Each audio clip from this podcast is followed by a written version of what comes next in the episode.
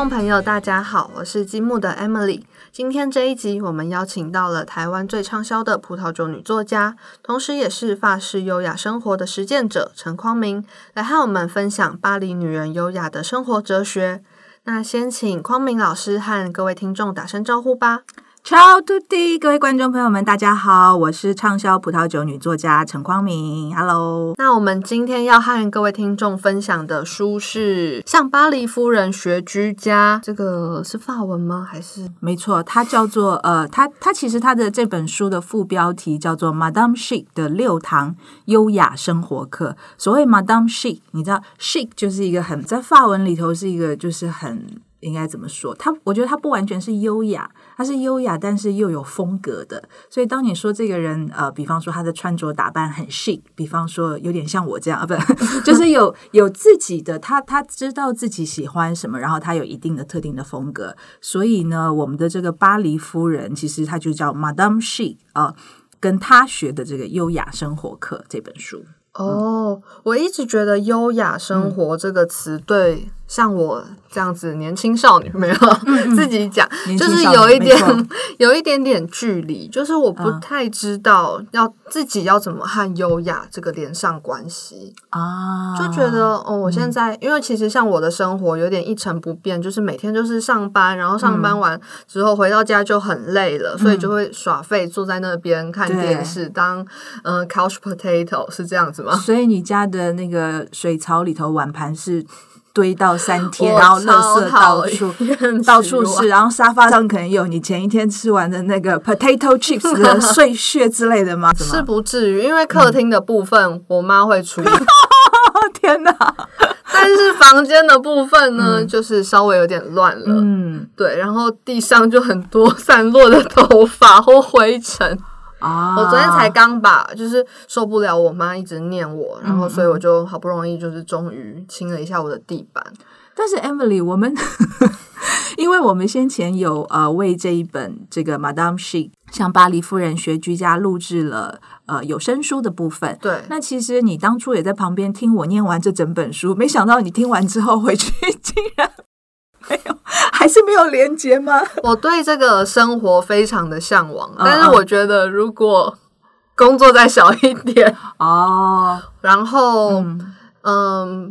不要这么的耍废，嗯，可能要开始激励自己啦，就是不要每天都在那边躺，回到家就躺着在那边看剧，然后要开始稍微振作一点，才可以让自己生活变好一点吧。突然讲起来好沉重，其实这并不没有很沉重。那我觉得，其实你刚刚提到了一个很棒的点，就是说，对我相信很多年轻人，比方像你这样二十几岁的。年轻女孩子，或者是说你可能年纪稍微再长一点点，但是我也是知道有一些三十四十，或者甚至年纪再长一点点的人，可能一样并不一定具备有一个有条有理，然后这个非常有秩序的一个居家生活。所以在这一本像《巴黎夫人学居家》这本书里头，其实我觉得，呃，因为我们刚刚前前面也有提到过，我自己自认为是他的这样的一个生活的实践者。哦，我希望能够在我的日常生活当中尽量去例行他所推荐的一些点。当然，我也要自白，有一些东西我觉得真的做不到。比方说，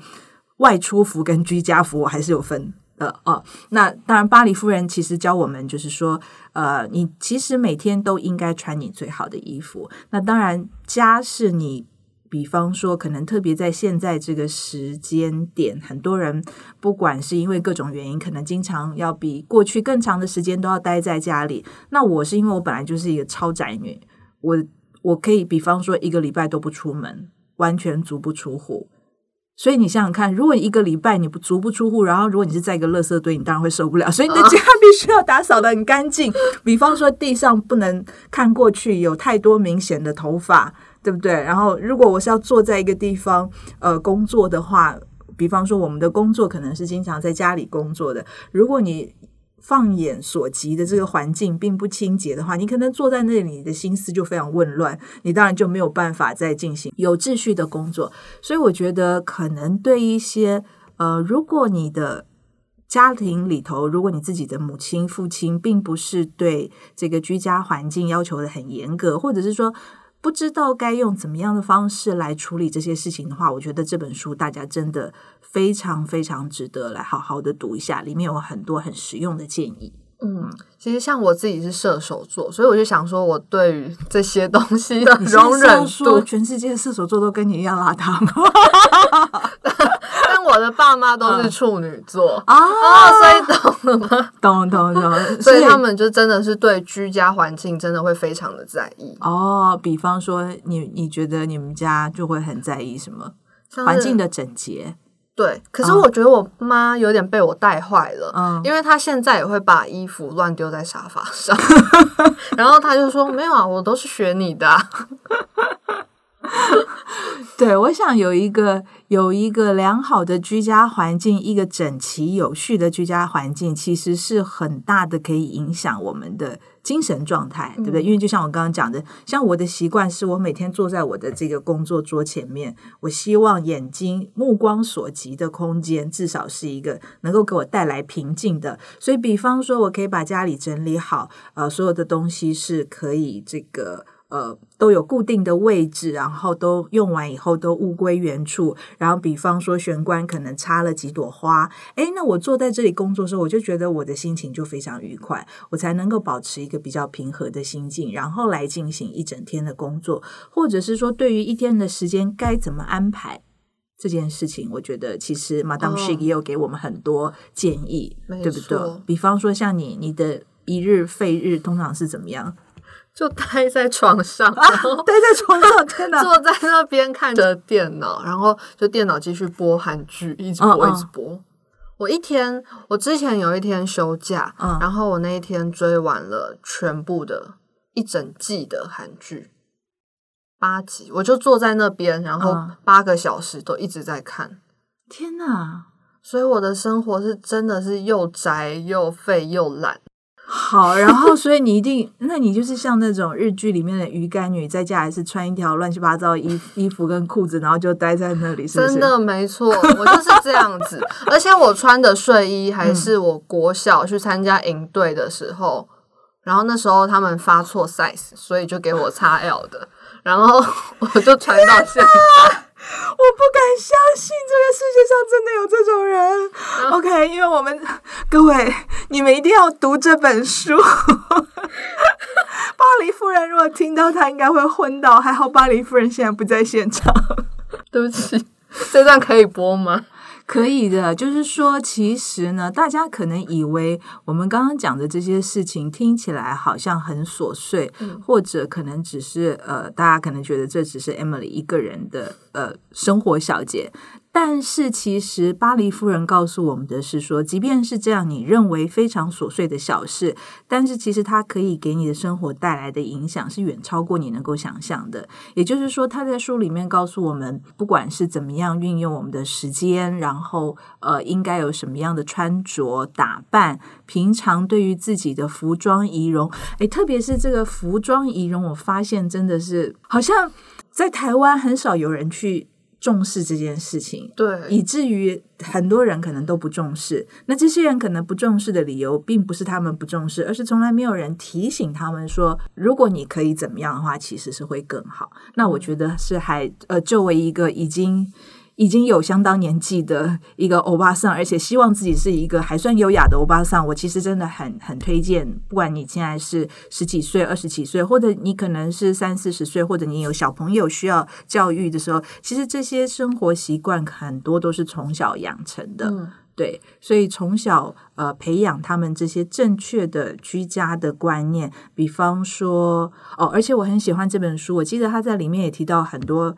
就算你家里可能是有小的小朋友，年纪很小，然后如果你是专业妈妈，整天要在家里照顾小朋友，可能你也觉得精疲力尽，然后没有办法做一些把家里打理的很好。但是他都提供了很多很好的建议，是可以让小朋友一起来帮忙的，嗯，对不对？而且我觉得风格或者是优雅这件事情，它是不会随着时间的，比如说你过了。五年、十年之后，它就会有所改变，因为它其实就是那样子的方式，然后一种生活方式，没错。所以，就算你五年过后再看这件事情，我觉得那个风格它都是或者是他优雅的生活方式，都是定在那边，你就是可以去遵循这个生活方式，是蛮值得参考的。嗯，我记得其实书里头，呃，这位作者他有提到一点，因为其实这位作者他本身是长在加州的，呃，他是美国人，然后他现在住在加州。那他在去到法国之前，他可能也是跟我们大多数人，就或者像 Emily 这样，就是她她并不是一个很重视穿着打扮，可能也是一个不修边幅的年轻女孩子。但是当她去了巴黎，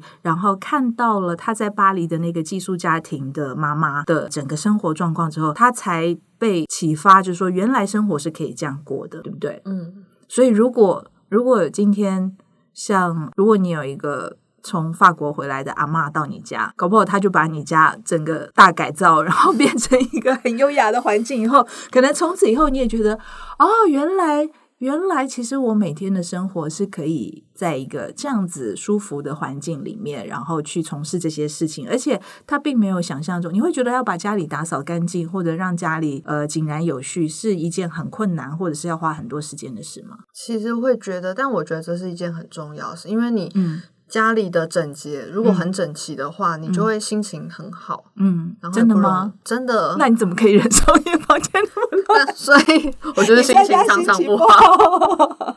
好。